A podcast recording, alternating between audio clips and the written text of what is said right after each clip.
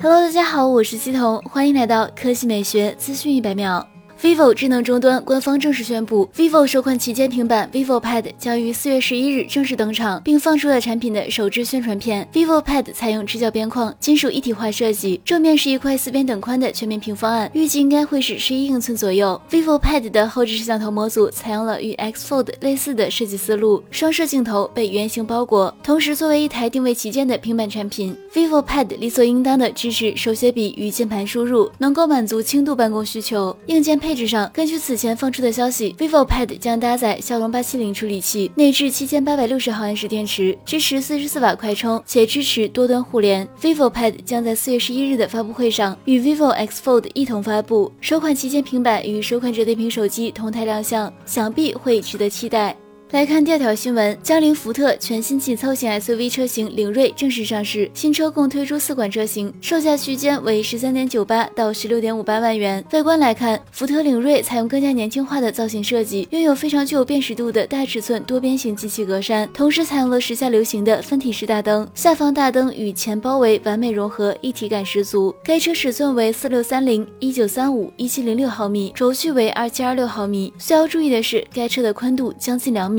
新车采用双腰线设计，营造了一定的运动气息。车尾视觉效果相当厚重，原因就在于其使用了大量的横向线条，层次感分明，与车头日行灯呼应。尾灯采用了倒 L 型灯带，以及三点式列阵光源相组合。后包围还用上了双色设计，两侧银色装饰条与尾部扩散器搭配，营造出运动感。新车使用了全液晶仪表加中控屏设计，两块屏幕均为十二点三英寸。至于说科技配置，新车将配备福特 Co-Pilot 三六零智能驾驾驶辅助。系统，而高配车型还将配备打灯变道、寻迹倒车等功能。动力方面，领锐全系标配一台福特 EcoBoost 一七零四缸发动机，最大可输出一百七十马力，峰值扭矩二百六十牛米，匹配七速湿式双离合变速箱。好了，以上就是本期科技美学资讯百秒的全部内容，我们明天再见。